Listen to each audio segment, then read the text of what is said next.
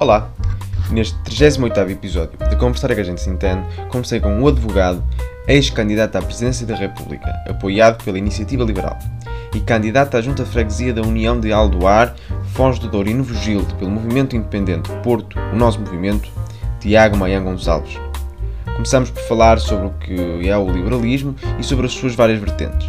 De seguida falámos sobre o liberalismo de Reagan e Thatcher dos anos 80 e sobre a dicotomia entre o liberalismo e o socialismo. Na sequência disto, falamos sobre as consequências da globalização e sobre o que faz com que os seus maiores benefícios possam ser calcanhares daqueles. Conversamos sobre o apelo à segurança na pandemia e sobre a aparente aversão ao risco dos portugueses. Ainda falámos sobre o Estado da Nação, desde a mexicanização do Estado e da política portugueses até ao centralismo gritante das estruturas portuguesas, passando pelo sistema eleitoral. Foi uma conversa concentrada no liberalismo e no Estado da Nação e por isso espero que gostem. Olá, sejam bem-vindos a mais um episódio da Conversar que a gente se entende. O convidado de hoje é o Tiago Maia Gonçalves, a quem desde já agradeço por teres aceitado o meu convite para, para estar aqui hoje e volto, e volto a saudar. Começava esta, esta nossa conversa com, com uma pergunta que provavelmente, provavelmente não, é de certeza que tem uma resposta difícil na medida em que uh, o, o, liberalismo é ao mesmo tempo uma série de, de de diferentes eh, ideologias que, que, estão dentro de si, por isso é que há vários tipos de, de, de, de, liberalismo. Mas para ti, o que é que achas que é o liberalismo? Uh, em primeiro lugar, queria-te agradecer o convite, Paulo, e a todos os que estão a ouvir ou irão ouvir, o, o, o, o estarem interessados e quererem, e quererem nos ouvir aos dois. Um, que é que, se calhar, vamos começar logo pela, pela, por uma das palavras que tu usaste, que é a questão de ideologia. Se calhar o liberalismo, em muitos sentidos, não é uma ideologia, num sentido completo do termo, digamos. Porque, objetivamente, uma ideologia, pelo menos em termos políticos, eh, tipicamente tem associado uma, uma visão de um mundo final de uma sociedade, de uma determinada organização de sociedade que é vista como perfeita ou a melhor forma de, de organizar a sociedade e a comunidade. É chamada utopia. Portanto, qualquer ideologia, qualquer que ela seja, eh, por princípio, terá esta visão final.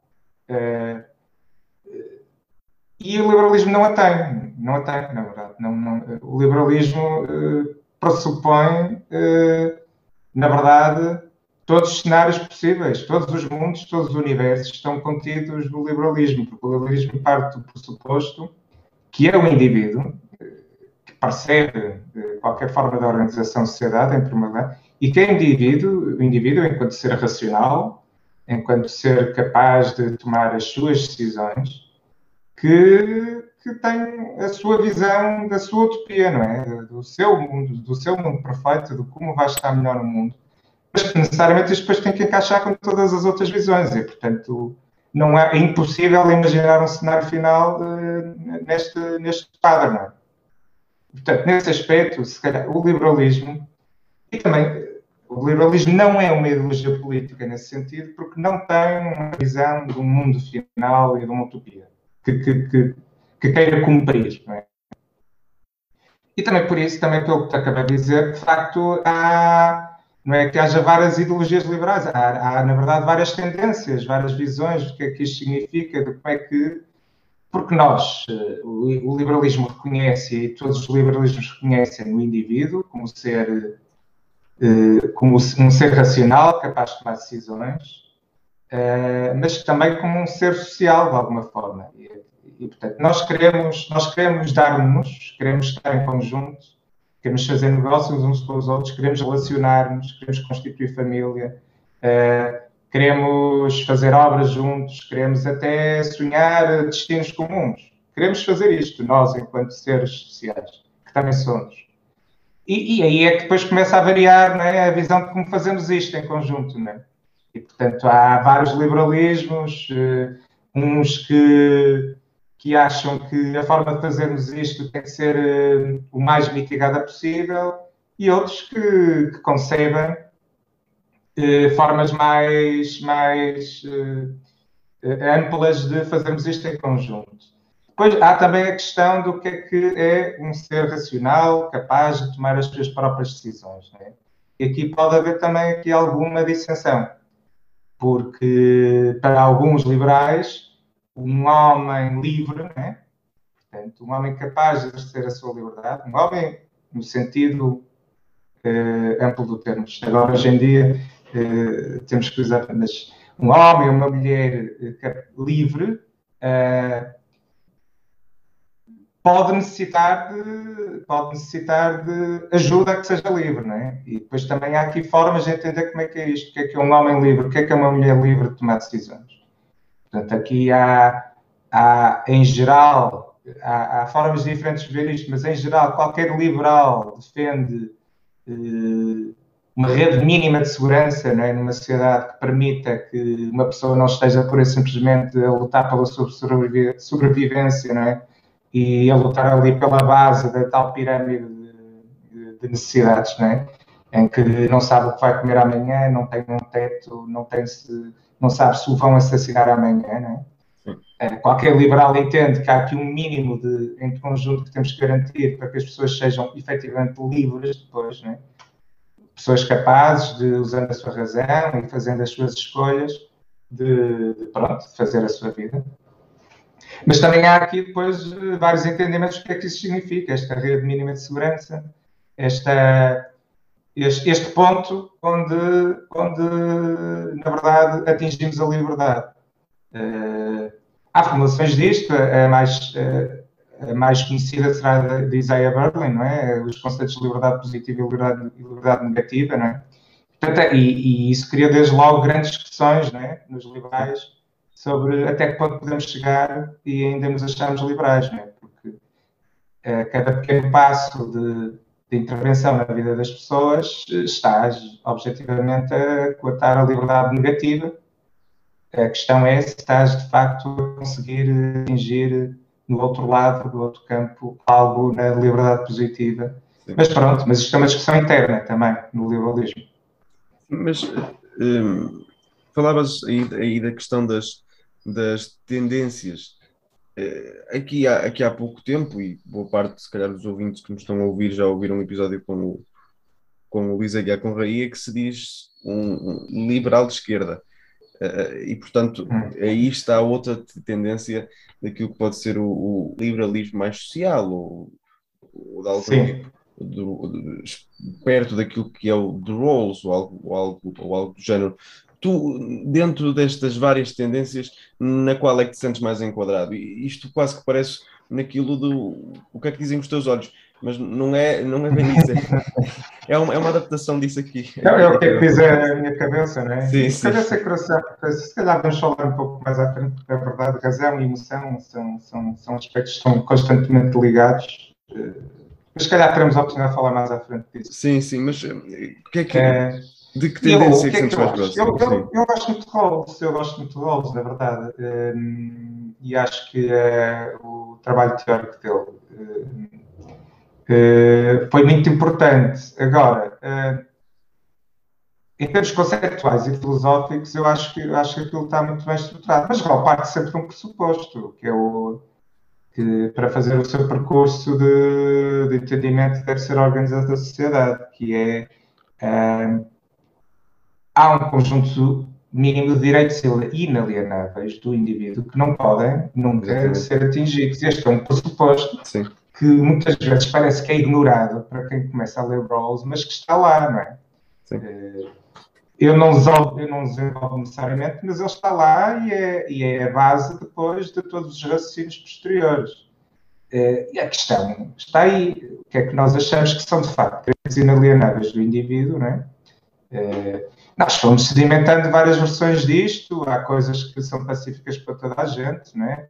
Uh, pronto, e que, e, que estão, e que estão nas várias constituições das democracias ocidentais, nos chamados direitos fundamentais, direitos, liberdades, garantias, uh, pronto, todas estas formulações das, uh, são ali na base o, o, que isso significa.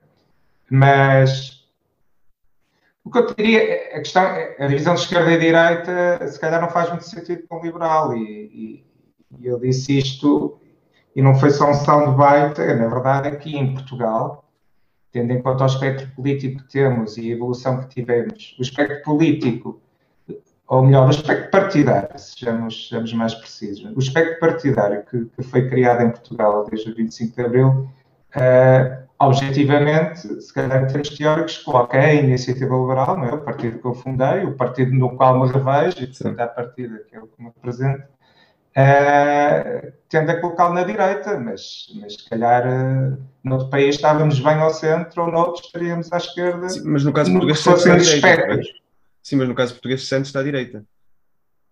Depende, porque era o que eu tinha a dizer assim, isto, isto não é um soundbite só que eu fui produzir. Há, dependendo da ocasião de que estejamos a falar, há gente de um lado do espectro que me chama bloquista e dependendo, isso for outro assunto, há gente do outro lado do espectro que me chama fascista, não é? Sim, porque... Sabe que objetivamente são dois, são dois conceitos que em nada batem certo com uh, o que um liberal representa, ou, ou com que eu, em concreto, a iniciativa liberal, uh, representará. Sim, Mas a, a questão no... é também do, do, ponto de vista, não é? Sim, e vimos no. no Realmente é muito confuso para muita gente quando. Diz, desculpa. E vimos no, no debate com André Ventura que André Ventura insistiu várias vezes Uh, uh, e um dos soundbites que usou foi dizer que não eras de direita, o direita travesti. Sim, o travesti de direita. Travesti de direita, chegou, chegou a usar esta expressão. Exatamente. E, o que é que isso significa? Isso significa que, na visão direita dele, uh, a direita é só conservador ultramontana. É a visão direita dele. Nesse, nesse aspecto, estou bastante à esquerda, é verdade. Eu não sou conservador, não sou ultramontano. Uh, portanto, estou. E se isso é direita para ele, então estou bastante, estou bastante mais para a esquerda. Sim, mas... É, é claro, depois há visões muito distintas do que é que pode ser a direita, não é? Eu, eu, eu, diria que provavelmente. E eu acho que é um aspecto que acaba por. Uh, ainda é, é muito prevalecente e, e, e, para facilitação da, da, percepção política é um espectro ainda muito usado. Mas, na verdade, há aspectos mais importantes, mas que pronto, implicam abarcar conceitos mais complexos, como o aspecto de sociedade aberta e sociedade fechada, Aí, aí, aí, eu estou, a iniciativa liberal está claramente do lado, mais perto de umas pontas da sociedade aberta, né? um conceito de, de, lá está, de, de socialismo ao, ao, livre mercado, aí também estamos mais perto, estamos muito mais perto de um dos lados do espectro, não é? Portanto, aí é temos de ser considerados radicais em dois, em, em, nestes dois eixos. Não é? Sim, isso. Noutros não, noutros estamos ao centro. E, tipicamente, no chamado centro-esquerda-direita, o liberalismo está ao centro, em grande parte dos, dos cenários uh, políticos por, pela Europa fora. E... Sim, e, e, e, eu que também me considero. É curioso, por exemplo, só, é curioso, por exemplo, que nos Estados Unidos Sim, é um termo de, de Em muitos aspectos, poderias dizer, poderias dizer que o partido ao centro é o partido, é o Libertarian Party. Porque é de facto ali no eixo Partido Republicano, Partido, uh, partido Democrata, uh, quem vai assumindo posições intermédias ou até fora da caixa. Pronto.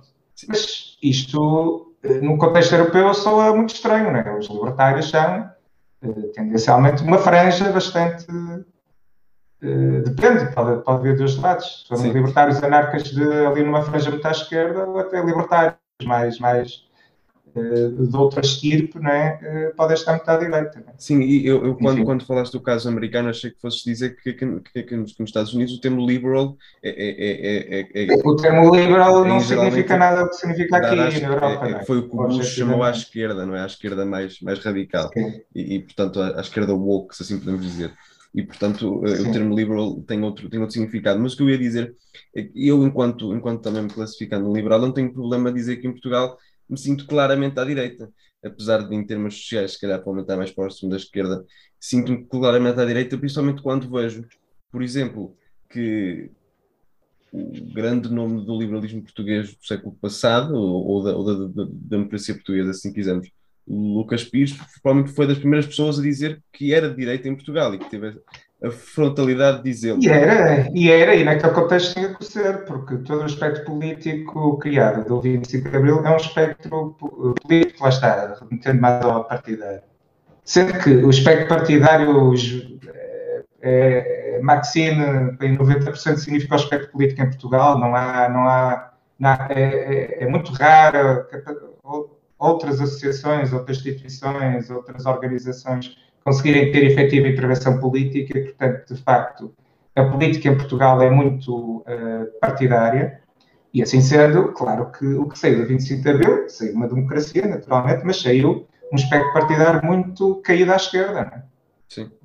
E, portanto, como está desequilibrado à esquerda, e está, e continua a estar, continua a estar naturalmente que um, um liberal tem que se tirar à direita em grande parte dos contextos. Não só por isso, porque também, onde, onde um liberal seria mais tipicamente associado à esquerda, seria a questão da liberdade dos costumes, liberdades sociais. Né? Uh, na verdade, houve, Portugal não, não enfrenta grandes problemas nessa matéria. Nesse aspecto, já somos relativamente, somos até bastante progressistas em muitos temas. Né? Portanto, os temas já estão resolvidos, grande parte deles. Né? Portanto, o que são as questões de liberdade política e liberdade económica em que aí tipicamente associar, eh, são temas, eh, ou são posições, são posicionamentos, né, os posicionamentos liberais, que estarão mais associados e próximos ao que é uma direita, ao que é uma visão de direita. Deixa-me, é... deixa diz, diz. Diz, diz mais alguma coisa? Diz, diz. Não, eu, não, ia, não, voltar, não, ia, ia, voltar, ia voltar, se calhar, ao início, uh, nos anos 80, de, do século passado, diria que houve um ressurgimento em força das teorias eh, na, na, economia mais, mais liberais, com, com Margaret Thatcher e, e Ronald Reagan. Uh, esta dupla, se calhar a par com o aumento do Papa João Paulo II, que foram importantes para a queda do muro de Berlim e para a queda da União Soviética, mas para além disso, ao nível económico, criaram uma nova uma nova era e que, e que, no, e que nos seus dois países de origem, uma nova era política também foi marcada a partir desse, desse momento.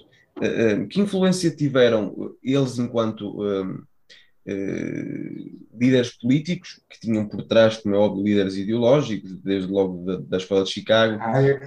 e Hayek etc., que, que, influência tiveram para, o, para as tendências mais liberais de hoje? Eu, o que eu posso dizer é, eu ainda, do, do meu tempo de vida, ainda pude passar, era um miúdo, né, mas uh, Reagan, Thatcher são, são políticos que já me lembro. E, e tipicamente na minha casa eram bem vistos, porque realmente aquela visão de, de, de, de liberdade, de, liberalismo era, era, era a partir de como eu fui educado e, e o que eu, que eu também desde cedo uh, achei mais adequado para a organização social e económica, uh, mas uh, eu acho que foi absolutamente transformador. Começamos, começámos a, a observar aquela tensão e que depois nos anos 70 levou a uma crise de visões que, na verdade, visões que surgiam de tendências uh, uh, liberais, uh, Keynes versus Hayek é uma luta Sim. titânica que é descrita, mas que é, é uma luta dentro do campo liberal, na verdade. E, e na verdade, no século XX, todas as democracias de estilo ocidental, digamos, também pelo efeito de polarização criado pelo facto da, Guerra Fria, de haver outro bloco, né? um bloco que assumia outra, outra abordagem é, para tudo, né? para a sociedade, para a economia, para, para a organização política. Né?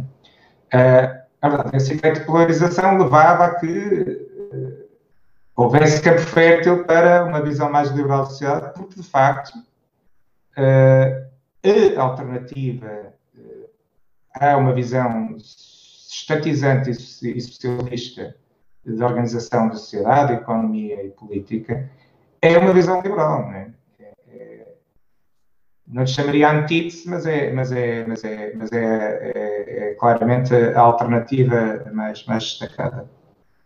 Uh, e, uh, pronto, e essa luta, essa luta de visões entre Keynes, ou seja, mais intervencionismo dentro, dentro do que é uma visão e, e menos intervencionismo, mais liberdade de mercado e uh, levou a, levou a tendência no pós-guerra de, de, mais intervencionismo que levou a crises, né? e portanto ali no fim dos anos 70, nomeadamente com as crises do petróleo e tudo mais, levou a um campo fértil para a implementação do, de uma visão mais pura de livre mercado e de, e de, e de percepção também de como as coisas funcionaram.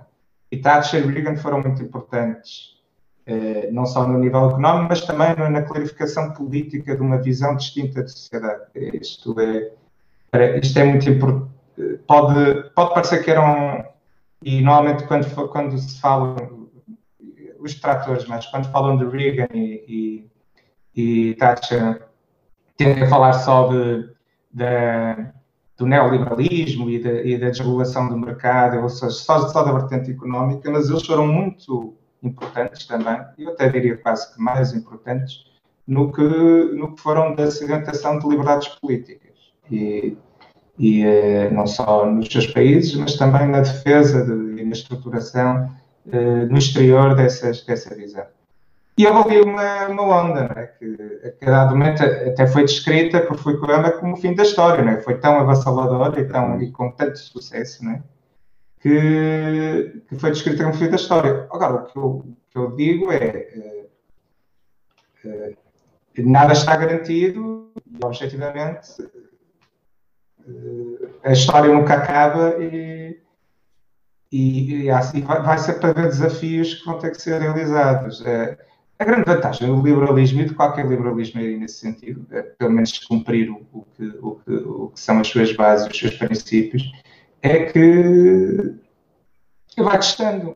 O liberalismo disse não tem uma visão final da sociedade, não tem uma utopia que esteja a cumprir e, portanto, uh, vai testando soluções, uh, vai aprimorando. Uh,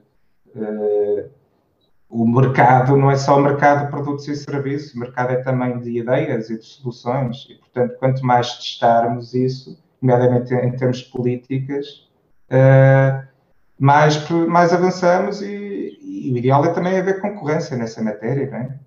Num determinado contexto, uh, testar formas de regulação e fiscalização diferentes do mercado, uh, testar formas de organização de das estruturas políticas e perceber o que é que vai resultando. E o que se calhar o que se, o que se percebeu depois destes anos 80 é que sem, eh, sem querermos intervenção no mercado, havia uma necessidade de pensar eh, formas de regulação e fiscalização. É?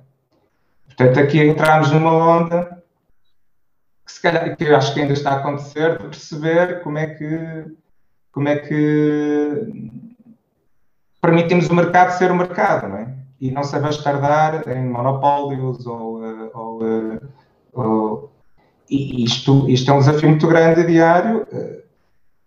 Ainda estamos a testar em várias formas isso, com as entidades de regulação, supervisão, fiscalização, que há a todos os níveis, há ao nível global, não é? World Trade Organization, até, até as, as entidades que regulam o mercado aqui em Portugal de energia e em toda a Europa, não é? De energia de, comunicações, de, de ASAI, de, portanto, uh, e acho que este é um desafio que se calhar ainda estamos a tentar descobrir como, como fechar ao, ao equilíbrio certo, mas a vantagem é que uh, o liberalismo permite essa, essa testagem de soluções. Eu, e eu o digo, que funciona fica, o que não funciona descarta-se. Eu, eu, diria que, que, desde esse período, desde os, desde os anos 80, que vivemos um período de, de, de, de abertura de sociedade e um período de globalização, é? E, e, a partir dessa altura, claramente ajudado pela, pelo desenvolvimento das tecnologias que nos permitem estar hoje aqui a fazer esta conversa, mas uh, uh, uh, este desenvolvimento tecnológico, esta abertura da sociedade levou a uma globalização crescente e que hoje é, é, é, é, não é desejada tanto num extremo mais à direita como num extremo uh, mais à esquerda. Uh, pelos próprios Estados Unidos, vimos um ataque eu, eu, à globalização por Donald Trump, que muitas vezes dizia a David Reagan. Isto faz sentido? Sim. Acima de tudo, o que eu acho que nessas franjas mais à esquerda direita, ou seja, nas, nas, nas visões iliberais de sociedade, pronto, nas visões não liberais de sociedade, sejam comunismo, socialismo, sejam nacionalismos e, e conservadorismos extremos ultramontanos. O grande problema que eles enfrentam é que uh, o, tal, o tal sonho, a tal utopia que eles têm de visão de sociedade está a ser constantemente, já foi negado uh, mil vezes aqui na Terra, ou está a ser, ser constantemente desafiado. Uh, e, e, portanto, qualquer mudança de, de, um, de, um, esquema encarregado que eles têm para, para, para chegar a essa decisão é, é de facto um problema para eles. Falaste-me das tecnologias. As tecnologias também estão a ser, nomeadamente, altamente transformadoras no que é, por exemplo, o contexto laboral. Onde em causa, por exemplo, então, e nesse sentido, eh, grande parte dos preceitos e da visão de base da sociedade é do socialismo, não é? que depende ali de uma visão de classe trabalhadora versus classe exploradora e tal. O que, nos contextos, num contexto que pode ser uma evolução previsível, previsível do, do que é trabalhar até, do próprio conceito de trabalho, do que é que isto significa, não é? Uh, eles estão presos num, estão presos num conceito do século XIX e, e con, construíram toda uma arquitetura né, de visão com base nisso. Mas, mas de repente, quando isso já não existe, né, começa a, a não existir, uh, vai tudo abaixo. Né? Portanto, se os alicerces são uma, são uma, se os alicerces de uma ideologia são uma concepção de visão de sociedade em que, em que, é o, em que estamos, em que somos, em que estamos em, em, num dos dois lados, ou somos daqueles trabalhadores com, com há século XIX, ou, ou somos o capitalista explorador, né? estamos num destes lados. Uh, quando isto deixa de existir, ou, ou as dinâmicas laborais e, e, o mesmo que significa trabalho uh, é altamente transformado, vai tudo abaixo. Né? De, de, depois também, quando, quando objetivamente se verifica que a globalização, uh, isto são dados, né? E, portanto, a abertura, uma sociedade aberta, uma sociedade sem barreiras, eh, foi a que trouxe, foi a que conseguiu trazer mais gente no mundo né, de, da miséria para, para, para condições melhores. Né? É um bocado difícil eh, sustentar a visão de sociedade fechada, nacionalista, protecionista.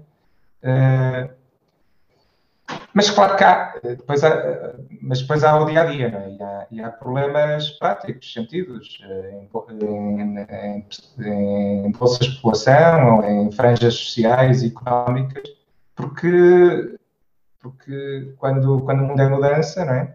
Quando tudo está estabilizado, já sabes que no dia a seguir vais estar naquela situação. E pode, não, pode até ser bastante medíocre, até má, mas se souberes que não, que não vais piorar no dia a seguir, vais-te vais vais acostumando, não é? Sim. Mas o mundo é mudança, mesmo, mesmo, que, mesmo por mais que lutemos contra isso, o mundo vai ser sempre mudança. E, e portanto, eh, objetivamente, do meu ponto de vista, a visão, a visão liberal é a única que consegue, dentro do contexto de mudança, otimizar e, e conseguir trazer todos para cima, é? de alguma forma, independentemente de uns conseguirem mais, outros menos, de, e independentemente de cada um fazer as suas escolhas, porque são, é cada um que tem que fazer as suas escolhas e, e ao lado da liberdade está, está também a responsabilidade. Sim, e falavas. É, agora, diz-me, diz, diz Diz, diz, diz. Acaba, acaba, o que tens a dizer que. Não, eh, pronto. Agora, eh, objetivamente, há, há sempre desafios, o mundo da mudança implica desafios constantes e, eh, e, portanto, evidentemente que há, há, há, essas, há essas questões, há esses, há esses problemas sociais que, que, podem levar muita gente a, a, sentir, sentir que tem que se agarrar a algum tipo de boia, nem que seja, nem que seja a defesa de um, se és trabalhador, a defesa de um, de um conjunto cristalizado de, de supostos direitos, mas que, que, na prática só serão direitos enquanto tiveres trabalho, é? e, ou, a, ou a defesa de uma visão mais securitária e proteccionista e de criação de, de bolsas de proteção para, para os nossos contra os outros. Portanto, isto é sempre um desafio e, tem que ser. E para quem não, para quem quer aplicar o liberalismo a nível político, esses desafios têm que ser, têm, têm que encontrar formas de lhes dar resposta, não é? objetivamente porque se no campo ideológico e no campo, no campo quase científico e, e macro uh, o liberalismo não tem nada uh, não tem nada que se envergonhar e demonstra à sociedade o seu sucesso e, a sua, e efetivamente os seus resultados. Uh, no micro há sempre problemas que, que, vão ter que ter algum tipo de resposta. Falavas, falavas há pouco da, da questão dos trabalhadores e da diferença ou, ou, da evolução que a classe trabalhadora, se pudermos utilizar a expressão, tem, tem sentido fruto das, das circunstâncias em que vivemos, não só neste tempo de pandemia, mas que já vinha a haver modificações desde, desde a classe trabalhadora dos anos 60 e 70, dos sindicatos, etc. Já, não é a mesma classe da trabalhadora. E para além disso, é uma classe que e eu estou a utilizar bastante o termo classe, mas ok, mas é, é, é, um, é, está mais, ou seja, a sua ligação à esquerda começa a ser posta em causa. Em França, os sindicatos estão cada vez mais ligados a Marine Le Pen e à Frente Nacional do que ao senhor, do que, do que ao senhor Jean-Luc Mélenchon, eh, onde o Trump ganha as eleições a Hillary Clinton é na zona norte dos Estados Unidos, na, na portanto, Wisconsin, Michigan, eh, na, na Pensilvânia, que era uma zona tradicionalmente de trabalhadores eh, de fábricas, etc., que votavam tradicionalmente democrata. Ou seja, essa, esse tipo de políticas mais uh, antiglobalistas, mais nacionalistas, tem ganho posição nesses espaços que, de certa forma, têm uma aversão à mudança. Porquê? Porque a globalização provavelmente lhes tirou os locais de trabalho e, e, e transportou esses, esses, esses, postos de trabalho para, para locais onde, onde a mão de obra é mais barata. Uh, ah, um, essa, ou seja, isso provoca também é, é que uh, se consiga uh, preços mais competitivos uh, e esse mecanismo da, da globalização não é ao mesmo tempo ou não se ataca ao mesmo tempo, como consequência, que é causar pessoas que perdem com, a, com a, a, globalização e que vão fazer tudo para atravar, para não continuar a perder? Uh, em geral, isso tens toda a razão. Isso, isso, é um fenómeno que se está a verificar nestes últimos tempos. É, é, há um eu não, não, gosto de chamar, claro, trabalhadores há de todos os tipos e formas efetivas, atenção, é? há, há, há, várias formas de, de se relacionarem com, com, com, com, empregadores e tal, e pronto, mas há, há, há franjas de população de trabalhadores mais do estilo clássico, dos, de operários fabris ou tal, que, que ainda estão enquadrados num, num regime laboral e e, e num quadro empresarial uh, mais, mais antigo, digamos, que é a percepção mais imediata que podemos ter, e esse fenómeno está a acontecer, tens toda a razão. Uh, precisamente porque pelo temor da mudança, exatamente. Eles sentem a ameaça do, do que pode significar. É claro que as dinâmicas do, do, do porquê que fecha uma fábrica uh, uh, aqui em Portugal ou, no Iowa uh, são mais complexas do que simplesmente a culpa é dos chineses, né? mas, mas, mas esse fenómeno verifica-se. Há aqui duas vias que temos também que tentar perceber até que ponto. Mas esta, é, esta, esta é uma via muito complexa, ainda não conseguimos chegar lá e perceber, mas até que ponto, esta, até que ponto, de facto, Uh, estamos em operação, uh, estamos a operar em condições de mercado livre quando falas desses produtos e serviços que, são, que eram produzidos uh, aqui ou na fábrica da América e estão agora a ser produzidos noutro sítio, né? Sim, até quando é objetivamente. Pronto. dumping, dumping é fácil de verificar, mas, ou melhor, não é fácil, é, o conceito de dumping está desenvolvido, mas a verificação é, é dificílima não, é? em termos práticos. Não é? Portanto, mas esta é, um, esta é uma discussão muito difícil. Depois a segunda linha, de facto, há é, mas também é um processo longo, há é, é, é nós, nestas nossas sociedades, que são sociedades que conseguem, conseguem criar prosperidade, apesar de tudo. E, e, que abordagem vamos ter que ter, nomeadamente em termos de educação, não é? e da criação de condições uh, uh, em termos fiscais também, não é? e na criação de condições uh, sociais, que o que é que temos de fazer para permitir que todas as pessoas, independentemente do seu nível socioeconómico, tenham efetivamente uma capacidade para a mudança. É?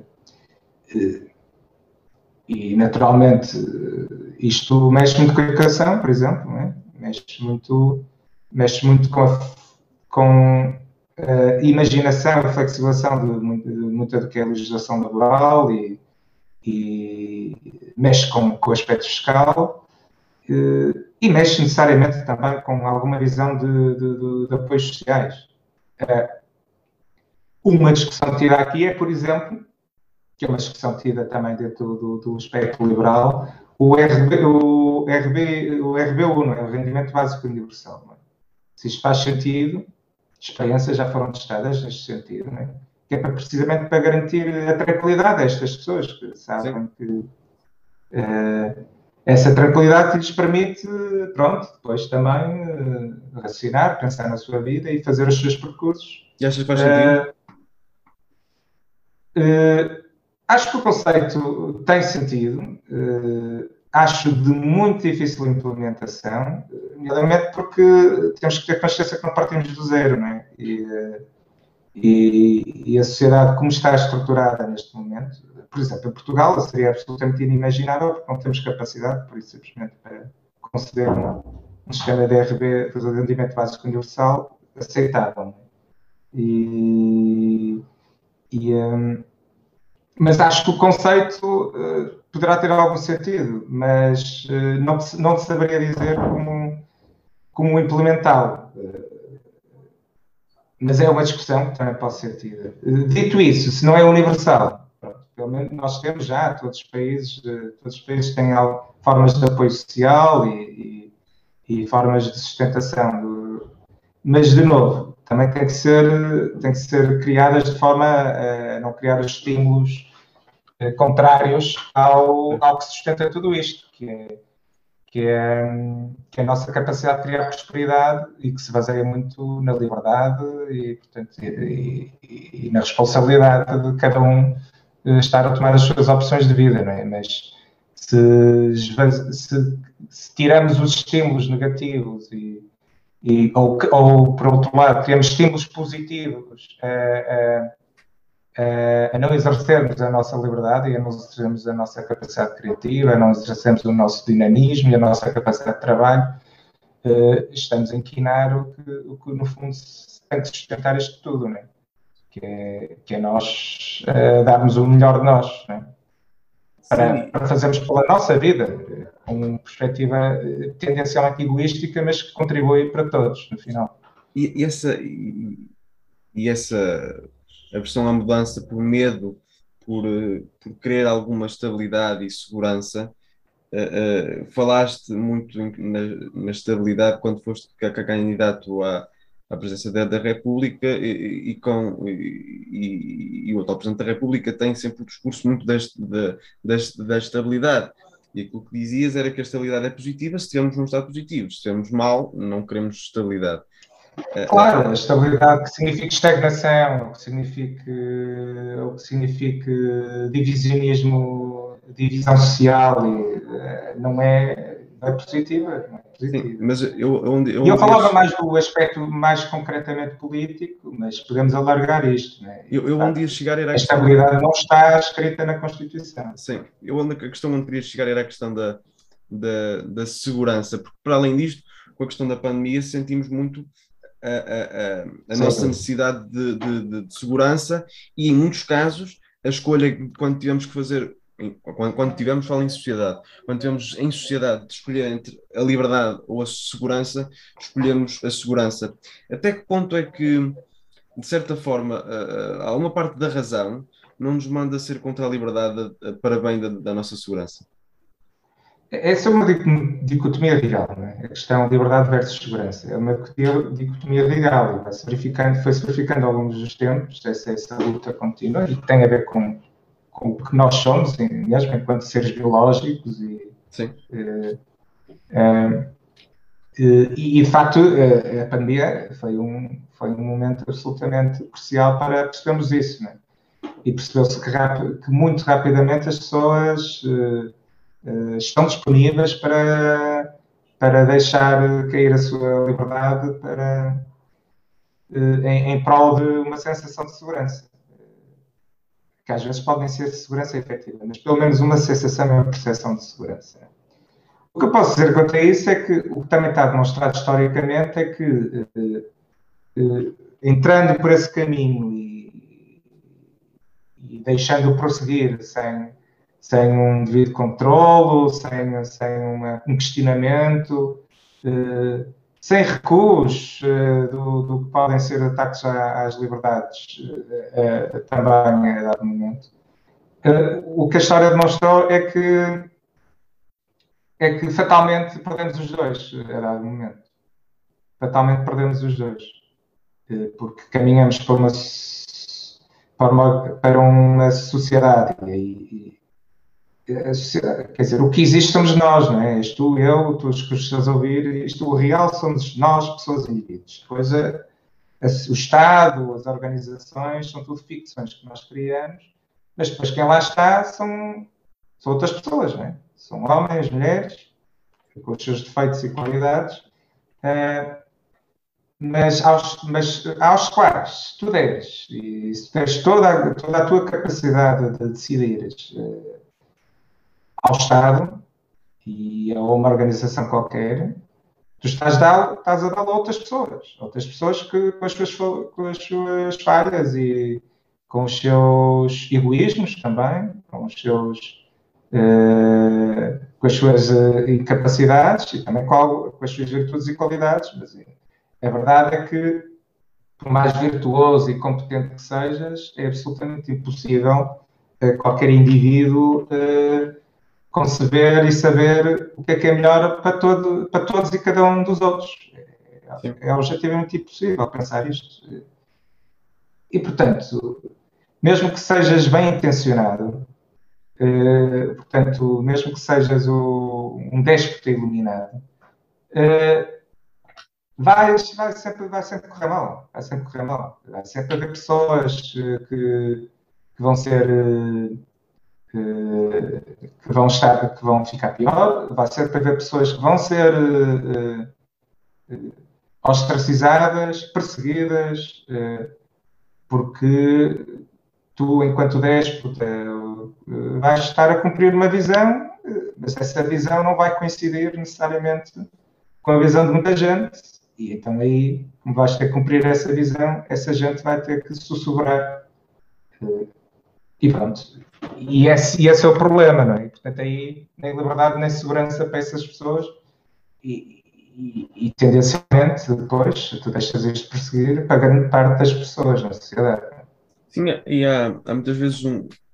Não sei até que ponto tem um fundo de verdade também, mas eh, muitas vezes costuma-se dizer que, que, que, que, os portugueses são um povo que gosta de segurança. Uh, não sei até que ponto é, é, é verdade, porque se olharmos para a nossa história, somos um povo que, que, que foi ao risco e que, e que eh, podia ter ficado em casa, mas não ficou. E se não quisermos olhar para os, os descobrimentos, que é, que é a altura mais óbvia, somos um povo que, ou de imigrantes, ou seja, tanto na década de, de, de 60 como ainda, como ainda como hoje, agora? somos agora? exatamente como ainda hoje, somos um povo que sem grande dificuldade, claro que tem muita dificuldade, mas que saímos para o, para o que não é certo, não é? E, e para uma certa Sim. insegurança e para um, para um certo ponto de desconforto. Mas para além disto e para além daqueles que saem, os que cá ficam têm de alguma forma uma, um sentimento de tendencionalmente de, de, de, vontade de segurança e de aversão ao risco? Ou achas que isto é, é, é só uma narrativa que não faz sentido? Em primeiro lugar, acho que eh, a, a grande generalização da descrição de um povo e do todo é, é, é um pouco simplista. Mas, Sempre. Portanto, há, de novo, eu como liberal insisto, tenho muita, tenho muita aversão a descrever grandes grupos, uh, grandes grupos sociais e populacionais, porque, porque objetivamente isso depois acaba por não, não representar o que vão ser dinâmicas de indivíduos com indivíduos. Mas dito isso, há, há digamos, eu não diria, não características intrínsecas genéticas do, do, do, povo português que nos fazem funcionar a todos da mesma forma, mas há zeitgeist, né, de, pronto, de, de, nós apesar de tudo somos uma comunidade, né? Sim. somos uma comunidade. Uma comunidade relaciona-se e, portanto, e, e, e como somos seres sociais, também acabamos por funcionar um pouco a assimilar-nos uns aos outros no, no, que pensamos, no que fazemos.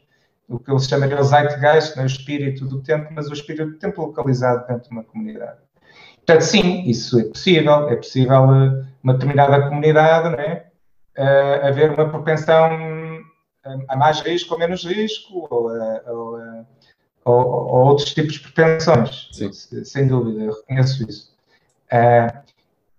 Eu diria que, pronto, nesse sentido, o povo português, né, portanto, é, há uma propensão dentro da nossa comunidade, ou foi havendo ao longo dos tempos, e ainda uh, há uma propensão de não necessariamente ser, ser temerários ou adeptos do risco, mas, mas o, o, o serem esperançosos. Esperançosos. Apesar de tudo, apesar de tudo, se calhar. Uh, eh, em, muito, em, vários momentos uh, uh, o português, esse português que saía para, para numa caravela ou, ou que saiu para trabalhar em França, uh, tinha esperança, tinha esperança de um futuro melhor, de um melhor, portanto, tinha ali alguma visão, um sonho, um pequeno sonho, qualquer que ele fosse, né?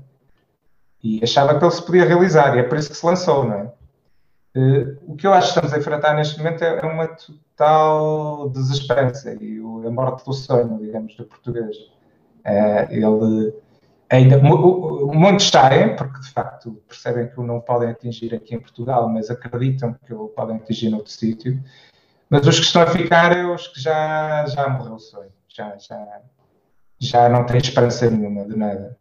E, uh, e pronto, isso leva isso leva o contrário da esperança é o desespero, né? E, e leva a, em algumas franjas, se calhar em, algum, em algumas franjas mais, mais favorecidas, a, a, um nível de desespero mesmo. E que, por exemplo, faz, faz-los uh, optar por fazer opções políticas que, lhes prometem a, essa, essa tal visão securitária e, e fixada e cristalizada de sociedade para se poderem agarrar ao, ao pouco que têm, né? E é isso que eu sinto, e grande parte da responsabilidade disso foi o percurso, foram as opções que fomos tomando ao longo do país, grande parte políticas de, de pronto, de, de, de, que levaram uma, a uma a, a destruição do tecido económico logo após o 25 de Abril, mas depois há, há alguma fase crescente, mas já há uma estagnação económica há décadas e também é um Estado demasiado intervencionista na vida das pessoas e que, no fundo, uh, criou o hábito, não é? E criou também uma propensão na sociedade hoje em dia de, de não tomar decisões por si, estar sempre à espera que seja o Estado a resolver qualquer pequeno problema que, que surja na vida. o que, o que na prática significará sempre ou que o problema não é solucionado ou, é que é, ou, ou que é mal solucionado. Porque é impossível, é impossível pensar que todos os problemas da tua vida podem ser solucionados por, um, por uma entidade etérea que não existe. E, na verdade, existem pessoas sentadas num gabinete em Lisboa e é sempre em Lisboa. Somos um Estado hipercentralista. Uh, pessoas uh, num gabinete em Lisboa que saberão como resolver melhor eh, esse aspecto da tua vida, né? não vai correr bem. Sim, e tá, essa questão de, de, do centralismo, se ainda, se, ainda, se ainda tivermos tempo, ainda, ainda podemos ir lá eh, no, no, no seguimento desta próxima questão, porque tu não és deputado mas lanço-te lanço um desafio. Eh, o último, estado da, o último debate do Estado da Nação foi muitas vezes, foi muitas vezes apelidado como um debate fraco, um debate pobre. Eh, eh, se, se fosses deputado, que retrato do Estado da Nação é que hoje fazias? Uh, começámos um bocadinho essa descrição. Nós, nós, nós somos um, em muitos aspectos um país eh, resignado, é? em que o sonho pessoal, a esperança uh, morreu para grande parte das pessoas. Uh, portanto, agora estou quase numa análise psicológica né, aqui da psique da, da, da comunidade portuguesa. Mas, do ponto de vista político, somos um país entregue, entregue a, a um caminho, a um caminho de de progressivo estatismo e intervencionismo do Estado na vida das pessoas, uh, há décadas a este caminho, e que levou a uma profunda estagnação, uh, uh, à tomada, uh, porque lá está, estas figuras de Estado, organizações sociais, são sempre pessoas, lá atrás, e que levou a, pelo percurso que fizemos, levou a uma é uma mexicanização do país. O que é que isto significa? É, uma, é um domínio eh, que era um duopólio, mas que neste momento é praticamente um, um monopólio de, eh, partidário sobre o que são as grandes opções políticas para este país. O PS é neste momento o grande partido português e decide à esquerda à direita, eh, circunstancialmente, como vai, como vai governando o país. E, e assim sendo, isto levou a todo um conjunto de vícios uh, da, da, máquina, dessa máquina partidária, que levou a um conjunto de vícios da máquina do Estado e que levou também a, a um conjunto de vícios de, da sociedade em geral e da economia que tendencialmente se foram sempre encostando e associando a um Estado cada vez mais poderoso e cada vez mais interventivo e que de facto, e que de facto decide pode, pode, ter, pode, pode ter o, o poder de, de, não de vida e de morte, vá, mas de, de, de decidir o, o, o, sucesso de uma empresa, por exemplo. É? E, e, quando chegamos a este ponto, e chegamos, chegamos a um ponto em que o, já não é só. Uh, já não é só o, o, domínio do aparelho do Estado, é também o domínio de franjas de franjas cada vez maiores da economia, de, franjas de, de órgãos de comunicação social, de, de, de franjas do, da sociedade. Eh, quando chegamos a este ponto, eh, é, é, um, é um pouco preocupante. Eu penso que o Estado da Nação, neste momento, é, é de um país mexicanizado, estagnado economicamente, incapaz de, incapaz de, per si, neste momento, criar as oportunidades para mais prosperidade e mais, e mais uh, liberdade de, ação para as pessoas. Uh, e que caminhará fatalmente, o ano eu não sei dizer, mas será daqui a poucos anos, para uma nova bancarrota, se, se o percurso continuar a ser este. É um bocado dramático, mas, mas é, é a minha sensação. Agora, a verdade é, a única nota positiva que posso deixar é que depois a vida continua. Né? E, e, se chegarmos a essa bancarrota, que me parece que chegaremos, poderá ser aqui mais uma, mais uma oportunidade para tentarmos arrepiar caminho. Pelo menos nós estaremos lá, Iniciativa Liberal, para tentar aproveitar essa oportunidade. Pelo menos essa, se, se tiver que ser essa, fatalmente. Bem, a crise não foi uma bancarrota, mas poderia ser uma oportunidade para se mudar alguma coisa.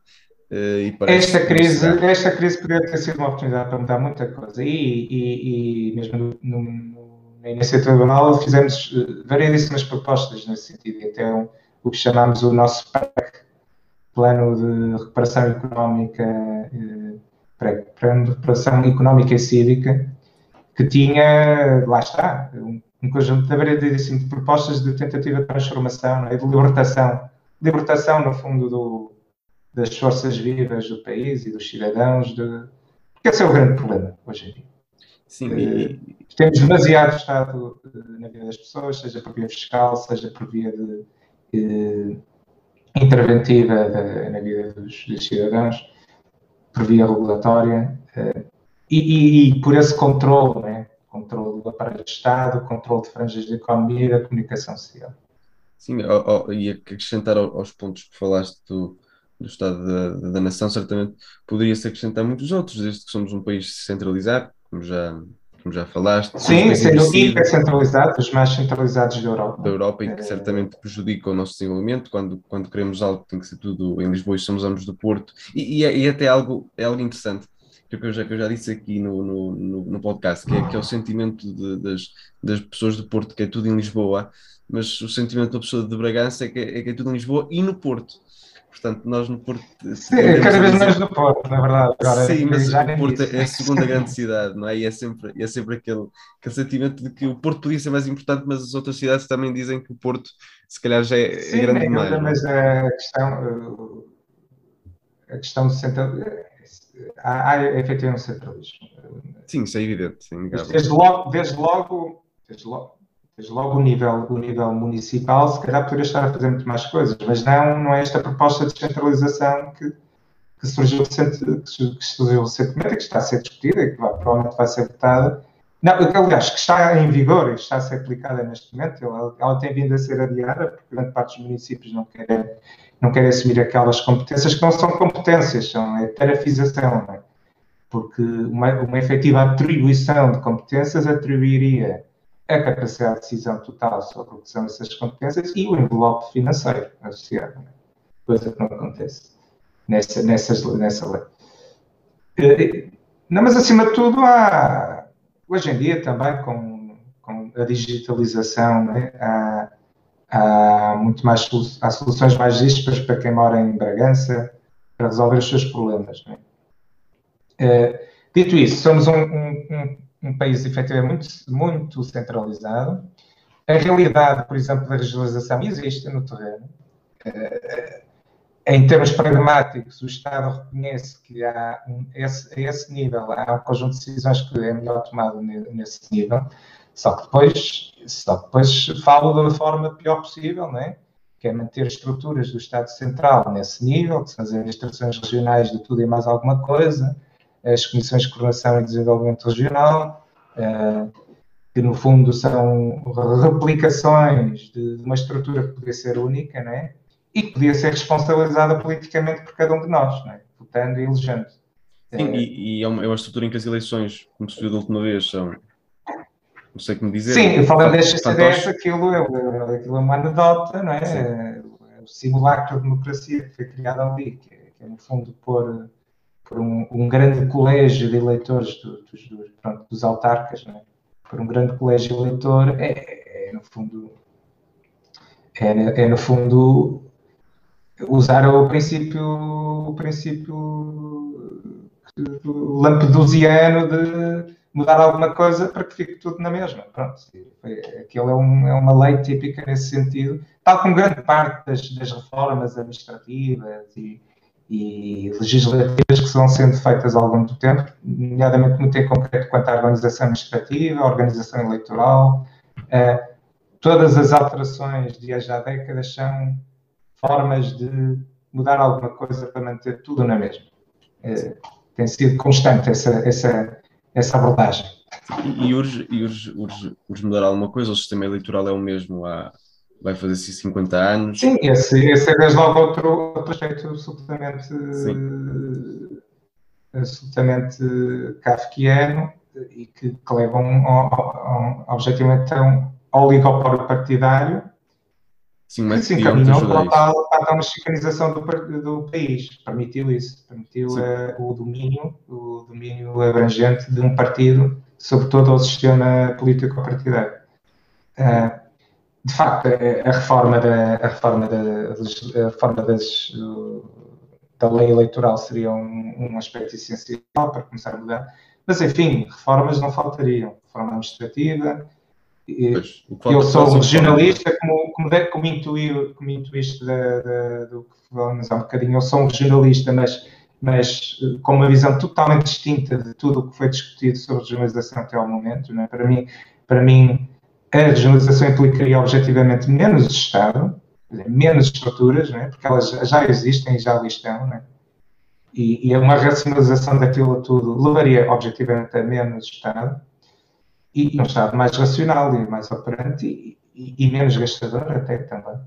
Sim, e, e, e, a reforma eleitoral, e que eu não, devo dizer que não conheço ao pormenor, mas a reforma eleitoral do PSD, parece que, ou, ou que o PSD uh, propôs.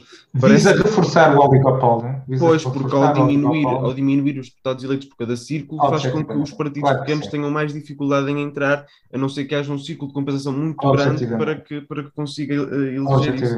Significa, significa dificultar a vida a partidos mais pequenos e a partidos surgentes, digamos, novos. Eh, eles também tiveram uma, deixaram cair, não sei se vou tratar, também tiveram uma proposta peregrina que era e o PSD chegou a, a, o Rui Rios chegou a comentar que poderia ser uma proposta que eles fariam, que era a de, eh, na Assembleia da República, eh, eh, tornar os votos eh, brancos em, em cadeiras, né? cadeiras vazias. Uh, só que isto, isto é uma falácia, isto é absurdo. Porque o que é que isto tornaria? O que é que isto faria? Isto uh, tornaria de imediato, criaria um novo partido que seria o partido mais votado de Portugal. Sim, mas aí seriam os votos brancos, não, as, não a, a Era o partido do nada, era o partido do nada, que não representava nada, não defendia nada, não propunha políticas, não, não votava a favor ou contra nada, eram lugares vazios. O partido mais votado em Portugal, supostamente eh, que deveria ser a, força política mais, mais eh, dominante para, para depois definir as políticas, era o partido do nada. E isso objetivamente significaria depois que nas restantes lugares uh, haveria muito menos capacidade, muito menos possibilidade de pequenos partidos com visões diferentes de darem entrada. Portanto, a proposta absolutamente peregrina, uh, que ou é feita por incúria e incompetência, ou é feita por uh, o tal princípio lampedusiano, não é? De temos que fingir que mudamos alguma coisa para manter as coisas na mesma. Nesta perspectiva mais maquiavélica, é o que eu acho que todas estas propostas significam. Mas aí, nesse sentido, até não, até não mantia tudo, tudo no mesmo, porque uh, dificultava ainda mais a vida que partidos mais pequenos acabassem por eleger, como foi na última eleição, em três partidos uh, que não tinham claro. representação parlamentar acabaram, por, eh, por, por claro que sim, claro que sim. Significava, significaria o partido mais votado era, era um partido, era o partido do nada. O, depois havia dois muito mais abaixo, uh, que era PS e PSD, e, e, e, partidos como a Iniciativa Liberal, o Chega, o, não elegeriam, né? E o Livre, que agora já não tem, mas. Sim, mas é, é, e o nosso método eleitoral é algo relevante dizer, que é, por exemplo, um método que facilita uh, partidos regionais. Por exemplo, o, o caso do PCP, que é um partido que tem implantação regional muito forte no, Alentejo, é beneficiado por esse método. É coisa que partidos não, não, mais nacionais como o CDS acabaram por ser muito prejudicados nas últimas eleições. Ou, ou implica, ou implica uma forte implantação nesse território, porque Sim, nós somos específicos, não é? Os antigos distritos que já só servem para isto, não servem para mais nada. Sim, é só para isto. Os só existem para para, e para ser futebol, uma realidade. E para, e para o futebol ainda, ainda, ainda Ah, então, exato, para as, para as distritais, tens Para as distritais. não mais nada, é só existe mas a nível político só existe para isto, só existe para, para compartimentar blocos de, de, de deputados e, e, portanto, o sistema tal como está montado efetivamente facilita ou, ou melhor, ao contrário, dificulta o acesso a, a, e a representatividade efetiva dos votos em, em, em, em lugares de deputados. Porque só Porto e Lisboa é que tem um conjunto, tem ali um bloco de deputados suficientemente grande para permitir que um partido pequeno uh, atinja uh, o número suficiente para eleger um deputado, mas todos os votos da iniciativa liberal, por exemplo, em, uh, em qualquer outro círculo, são votos deitados ao lixo, não servem para nada. Um votante do, nas legislativas, entende-se, um votante na, da iniciativa liberal em Beja, em Mirandela, em Angra do Heroísmo, o seu voto nunca vai ter representatividade, porque este sistema de círculos fechados, sem a existência de um círculo nacional, uh, impede isso mesmo, impede que isso aconteça. E a existência de um círculo como nas europeias seria, seria positivo? Ou, por outro lado, o, o, método que temos distrital, se obrigasse que o deputado fosse associado, associado, associado, um, associado a um círculo é. nacional, associado a um círculo nacional com algumas reformas não, não necessariamente altamente revolucionárias, com algumas reformas do que eles chamam de reformas permitidas pela Constituição, não é? porque a Constituição também tem algumas coisas, mas dentro do que é o quadro constitucional e dentro do que é a lei atual, com algumas correções, algumas, não são poucas, mas algumas, uh, o sistema melhoraria muito. Uh, nomeadamente a questão de, de criação de um, mesmo mantendo estes círculos, a criação de um círculo nacional de compensação, no fundo, né? Que aproveitasse estes tais votos desperdiçados que não tinham. os Açores, não, não é? Exatamente. O Açores tem algo parecido, apesar de é um sistema relativamente mitigado nessa matéria. Uh, mas sim, mas fazem isso, por exemplo. Nomeadamente o deputado da Iniciativa Liberal eleito nos Açores foi eleito pelo Círculo de Compensação. Exatamente. Foi eleito pelo Círculo Exatamente. Eh, mas criando isso, criando também a, criando também a, a figura dos círculos uninominais, é o que nós propomos para também haver uma responsabilização mais direta entre eleitor e eleito, uh, seria uma reforma possível, uh, perfeitamente enquadrada dentro, do que é a Constituição e, e, e, seria muito melhor, do nosso ponto de vista. E, e, e que caminhando para o, para o fim desta, desta nossa conversa, há sempre um tema que não, que não, que não gosto de deixar de fora, que é o tema da, da, da educação. Uh, Portugal é dos países menos instruídos da Europa, apesar, ou melhor, é dos países com taxas de, de pessoas que não uh, têm o um ensino secundário, é o país em que tem essa taxa mais, mais, mais elevada. Uh, a evolução ao longo dos últimos 20 e 30 anos é indiscutível, ou seja, ao nível, por exemplo, do abandono escolar, é, é, é, é incrível a evolução que foi, que foi feita e, e é de, dos maiores méritos que se pode dar ao, ao, sistema democrático, mas a verdade é que nos últimos anos o sistema de educação tem sido pauperado uh, uh, uh, e a verdade é que é um sistema também que se baseia em grandes desigualdades, porque quem tem menos acaba sempre por, por não ter escolha, de, de, por não ter opção de escolha para a escola Exatamente. que vai, acaba por, por ficar uh, sempre uh, numa segunda posição, por ser um cidadão de segunda, face aos que podem efetivamente escolher, escolher a escola, e a escolha é sempre uma escolha monetária, seja através da casa que se compra que, que associa a uma escola, seja através do pagamento de um, de um colégio de um colégio privado. De um colégio privado. Que não é necessariamente melhor, mas que tendencialmente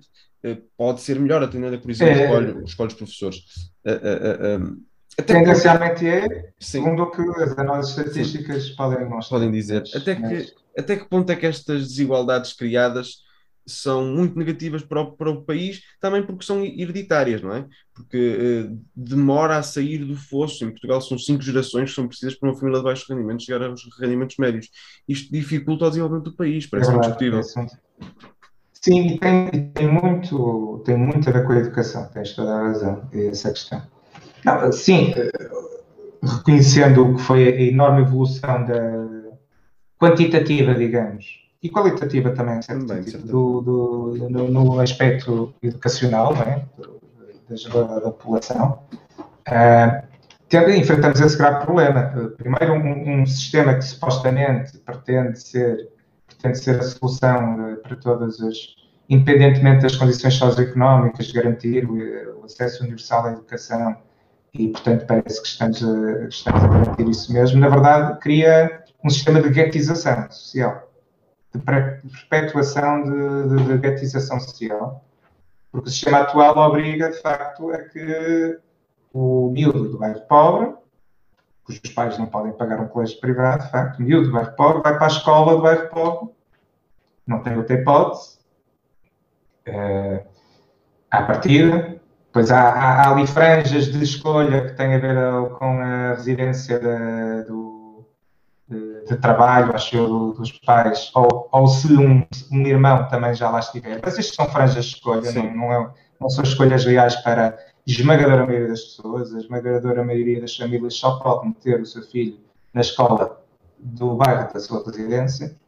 Uh, não tem outra hipótese. E isto significa gatização, porque as escolas dos bairros pobres são tendencialmente uh, uh, piores em todos os indicadores e com menos investimento, um quadro, um quadro docente menos motivado, menos funcionários, piores condições e um entorno também que não favorece, não favorece qualidade de ensino. E este é o, é o sistema atual. O sistema atual está, está a criar a perpetuação de, da guetização social e a variar o elevador social.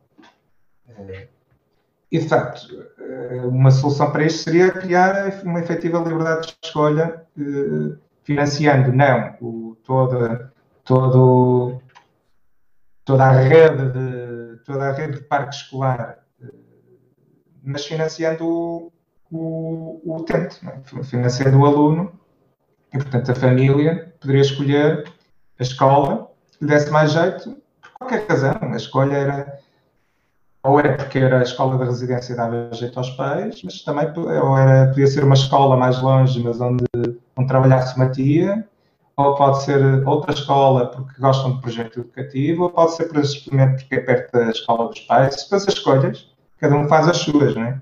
Mas uh, a efetiva concorrência de, na escolha permitiria concorrência sempre associada a uma questão absolutamente essencial, que é a autonomia, a autonomia das escolas, que não existe neste momento. A autonomia de decisão, de contratação do corpo docente, por exemplo, até a definição do seu próprio projeto educativo. As escolas públicas, por exemplo, estão hiperlimitadas neste, neste aspecto. É praticamente um diretor de escola eh, pouca capacidade de intervenção tem em, no que são aspectos essenciais da prestação do ensino, da educação, que é o que eles, no fundo, é para isso que, que eles lá estão e para isso que existe uma escola, não é? Para prestar educação às pessoas. Uh, e, portanto, a autonomia das escolas, mesmo ao nível das escolas públicas, deviam ter muito mais capacidade de decisão sobre variedíssimos aspectos da, do dia a dia das escolas uh, e do projeto da escola, né? da sua, da, Uh, associando a isto a oferta privada, e, e depois, uh, normalmente, uns detratores vêm dizer: ah, mas isto, as escolas, as escolas privadas são muito mais caras, e depois o, o cheque ensino que o Estado desse, uh, no fundo, nunca serviria para as famílias pobres, porque elas nunca conseguiram pôr no colégio privado, e no fundo era só financiar os ricos para meter. Ah, é verdade, o único estudo sério que se fez acerca do custo eh, de um aluno no sistema público. O único estudo sério mais recente que se fez nesta matéria foi, por ocasião da revisão dos contratos de associação, é? que o Estado fazem, fazia em alguns cenários, em alguns conselhos onde não tinha oferta pública, fazia contratos de associação com colégios privados é? para, para, para, no fundo, garantir o, o que Sim. supostamente eles têm que fazer, o acesso universal à educação. Uh, e o único estudo sério que foi feito pelo Tribunal de Contas na altura, para permitir validar esses contratos de associação que estavam a ser feitos, né?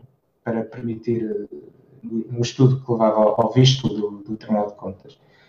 Eles fizeram um estudo de quanto é que custava, não é? para perceber se o preço que, que o Estado ia pagar aos, aos colégios nos contratos de associação se fazia sentido ou se era abusivo. E, e ah, eu agora não sei dar os números, mas uh, imagina que uh, o Tribunal de Contas chegou à conclusão que uh, isto era no ensino, no ensino secundário, se não estou chegou à conclusão que, em termos médios, o, o custo por aluno, o custo por aluno no, no, ensino público secundário era de, não sei dar agora o número, mas era de 5 mil euros por ano, imagina. tu, tu pegavas aquilo, dividias por 12 ou por 11, e chegavas à conclusão que grande parte da oferta privada país de educação de, das escolas, grande parte do, do preço das propinas, era inferior àquele custo. E estamos a falar de escolas que com aquelas propinas supostamente estão a pagar não só os professores e, e as instalações, mas também estão a garantir um negócio, né? supostamente. Né? Mas com propinas mais baixas do que o custo efetivo de um aluno secundário, estavam a consegui-lo de alguma forma. Né? Portanto, também há aí vários mitos associados sobre o ensino privado ser mais caro. Não é necessariamente, aliás, porque a vantagem de todo esse sistema era que tem estímulos para ser mais eficiente, para ser mais criativo no, uh, na, na, tua oferta educativa, para seres. E, portanto, e assim sendo, uh, não significa necessariamente que o cheque de educação, que é, que é no fundo, de uma forma simplista, é, é, é a proposta que a iniciativa liberal tem neste momento, o cheque de educação fosse dado pelo Estado não permitiria uh, aceder à oferta privada. Na verdade, pelo que aqui está demonstrado, permitiria aceder a grande parte da oferta privada e até ter um plus, ou seja, na oferta privada até se calhar podias ter atividades extracurriculares porque, porque o cheque assim o permitia. É? Sim, e, e, e estou de acordo que há, há um conjunto de mitos que se que continuam a passar em Portugal. Este estudo, desculpa, este estudo eu penso que é de 2008. Desde aí nunca mais fez estudos. Sim, era, era interessante. Não convém, não convém mexer nisso esse tipo de estudos é, é, é importante. E era, acho que era o Luís H. Conraria que dizia que era, que era uma coisa interessante que se fizesse, por exemplo, de se ver onde é que, onde é que os filhos dos políticos portugueses e dos governantes portugueses estão. Os governantes, no caso, que acabaram com boa parte desses contatos de, de, de associação, onde, onde, é que, onde é que têm os filhos? Como ele deu, ele deu o exemplo da ministra Alexandra Leitão, tinha o filho numa escola privada, no colégio alemão, e que dizia isso com a maior das tranquilidades enquanto, enquanto acabava com esses contratos. É, é uma forma de dizer eu posso e, portanto, eu continuo, vocês não podem. Uh, tem que se, tem que se, tem que sujeitar ao que temos. Eu, eu, só posso compreender, eu só posso compreender porque isso é uma decisão racional de uma família que tendo as possibilidades uh, quer ter uma educação melhor para, para a sua para, Sim, para evidentemente, claro. É uma decisão nacional que eu tenho que compreender dentro do sistema atual. Agora, facto, a, a, a questão... defender a nível político que o sistema atual é perfeito e garante educação de qualidade para todos, isso é uma falácia, é uma mentira. Pronto, Sim, é a questão é, é, de fazer, é de fazer uma coisa e depois dizer outra. Uh, uh, uh, e, e, avançando para, para o fim, tu há bocado falavas da questão da, da, da esperança e da falta de esperança que há em Portugal, e é impossível, diria que é impossível dissociar isso de um elevador social parado, ou de um elevador social que não funciona como devia funcionar. Uh, é possível termos uma democracia saudável sem que o elevador funcione com dignamente? Não, de forma nenhuma. E esse é um dos grandes problemas aqui em Portugal, de facto. Tem muito, tem muito a ver com a educação, como falamos, mas também tem a ver com aspectos como a legislação laboral, que é um efetivo entrada, a entrada, de, entrada das pessoas no mercado de trabalho. Os Partido Comunista e os sindicatos e os partidos socialistas gostam muito de falar dos trabalhadores, mas os trabalhadores que eles nunca falam e nunca defendem são os trabalhadores que querem, que querem entrar no mercado de trabalho, os futuros trabalhadores. Porque, objetivamente, todas as políticas laborais são um fator de bloqueio à entrada no mercado de trabalho, à, à possibilidade de desenvolver trabalho de forma, de uma forma mais flexível. E terceira questão, depois há também a questão, evidentemente, da, da, das políticas fiscais, que também são bastante opressivas e, e, e criam estímulos contrários, não é? às condições para o funcionamento do elevador social. É, tudo isso somado, de facto, cria aqui a tempestade perfeita não é? de, de, de, matar, de, de avariar este elevador social e, e, de matar a esperança não é? de quem queira. É, é, Tem-se dito tem-se dito e, e, parece estar a ser demonstrado em termos, ainda, ainda não, é, não é certo, mas parece estar a ser demonstrado pelo, pelo, pela evolução que estamos a ter, tem-se dito que a tua geração, a mesma geração, esta geração de, de gente mais nova, ou, tu ainda és relativamente novo, não é? tu ainda não estás pronto para entrar para o mercado de trabalho. Não, mas, ainda não. Eh, mas gente, gente um bocadinho mais velha do que tu, eh, mas que está a entrar no mercado de trabalho agora, diz que serão a primeira geração que estão a entrar ou já entraram recentemente. São, serão a primeira geração que estará pior do que os seus pais. E, e, pronto, isto é um, é um, é um chavão em certo sentido, mas, mas há sinais que isso, é, isto é, pode, pode bem ser assim. De facto, e isto é facto preocupante, pensar nisso, desta forma. Sim, e assim sendo, é, é, é seríssimo. É, é, é seríssimo e, e, quer dizer, e, há sempre formas de, de fazer reavivar o teu sonho e fazer reavivar a tua esperança. Infelizmente, nunca é cá dentro. É? E, portanto, o que acontece é que a gente vai, sai daqui, sai daqui, porque é a única forma de, de pensar ter um futuro. Não é? isso é dramático. É dramático para um, para um, país, para qualquer país, para qualquer comunidade, ver que as suas forças vivas, as suas forças mais criativas, as pessoas que com mais capacidade de, ao longo do tempo, contribuir para a sociedade, o, por simplesmente sair daqui. É? Sim, e esta, esta é sempre a última pergunta que faço, e é sempre bom acabarmos com esta, com esta ideia de que as coisas estão mal, mas é possível fazer, fazer algo para as, para as tornar melhor. Passando só para as duas rubricas no fim, Tiago, tens algum, algum livro, alguns livros que queiras, queiras falar? Sim, eu, eh, eu pensei um bocadinho nisto e uh, eu devo dizer, alguns, uh, alguns uh, clássicos uh, do, do. Poderia estar aqui a citar vários clássicos do liberalismo, mas eu, eu vou citar um livro recente, porque é de fácil leitura, digo eu, e, e, e lá, e, e lendo, consegues imediatamente, porque estão lá várias referências de vários clássicos do liberalismo, mas de um ponto de vista de um caminho pessoal, que é o livro do O Apelo da Tribo do Mário Vargas Llosa Portanto, eu sugeriria isso. Uh, eu sei que o Carlos já sugeriu, mas eu também acho é verdade, ponto, porque também lendo, lendo, também já está ali uma série de outros livros que, que abrem caminho. Portanto, assim, é, é falar e, e, assim já. já... Pronto, são, são dois, o Carlos também já tinha referido, referido esse livro e eu ri-me exatamente por causa disso porque, porque também já não é a primeira pessoa que de ideologias próximas acabam por preferir livros idênticos, o que quer dizer que, que mesmo os livros acabam por influenciar as pessoas com, com ideologias que acabam por ser. Ah, eu tenho certeza que o Carlos também teria dito Constitutional Liberty, que teria dito vários, uh, vários outros, né? mas.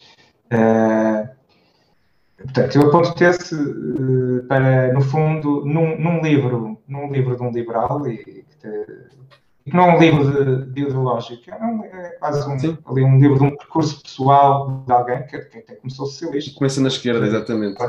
Sim, começou muito de esquerda, mas que fez o seu percurso e, e, e naquele percurso de vida que ele vai descrevendo um pouco, eh, não o percurso de vida dele, mas o percurso da, da, do seu percurso ideológico, né? ele vai nos apontando alguns autores e eu acho que está, que está bom nesse sentido. Que é um e esse é bom para mim o nome. Fácil de ler e é um Nobel, é um livro fácil de ler, eh, mas, mas com conteúdo e, que, no fundo, também abre caminhos depois a, a muitas mais leituras, é quem se queira dedicar a isso.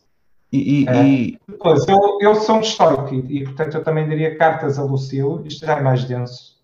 Há uma, há uma muito boa edição da Gulbenkian, mas que é muito raro conseguir encontrar hoje em dia, mas que, que é de Seneca, pronto, um dos clássicos filósofos estoicos, que, e, uh, e que no fundo, se calhar hoje em dia chamarem lá aquilo um livro de autoajuda, é? mas eu, eu, gosto de pensar que é um bocadinho mais do que isso. Uh, mas também tem uma abordagem assim personalizada, são, são cartas uh, escritas por, por, um velho Sêneca, uh, Lucílio, que era um jovem governante na Sicília, acho eu, e, e, portanto acaba por ser um de ensinamentos de vida de, de, um pai espiritual para um filho espiritual, é? e, que, e que tem ali muitos dos, dos princípios básicos do que, do que será o estoicismo. na versão clássica e filosófica do termo. E depois, uh, também livros de ficção que eu acho que interessantes. Um que é Fatherland, Pátria, eu acho que é uma tradução em inglês, Pátria, de Robert Harris. Isto é um livro de ficção, quase de, de, de história alternativa, que o pressuposto do livro é e se, uh, ou melhor, o, o, o, livro é escrito uh, num contexto em que e se a Alemanha nazi tivesse ganho a guerra, é? portanto o mundo, a sociedade que é ali descrita é, é, é, é um livro quase policial, é? portanto, uh, mas que vive, vive, vive que, que, se vive nessa sociedade alternativa. E depois também apontava um autor que eu gosto muito, eu gosto de policiais e mistério, é, é Jean Le Carré, é um grande, é um grande, é um grande autor nessa matéria, e eu apontava a Casa da Rússia, uh, uh, Russia House, acho em inglês, que é, é, um dos seus últimos livros descritivos do ambiente de Guerra Fria. Né? Portanto, de novo, também isto é uma história quase de mistério, e, mas que se vive neste contexto. E é, é interessante observar também, ler, ler aqueles contextos e a análise que ele faz desse, dessa, dessa sociedade. Uh, porque tu falaste do Francisco Lucas Pires e ele também, Sim. aliás, houve muito recentemente a RTP2 uh, uh, reproduziu de novo um documentário uh, acerca do Francisco do Brasil, permitiu-me revisitar um pouco Sim. dele.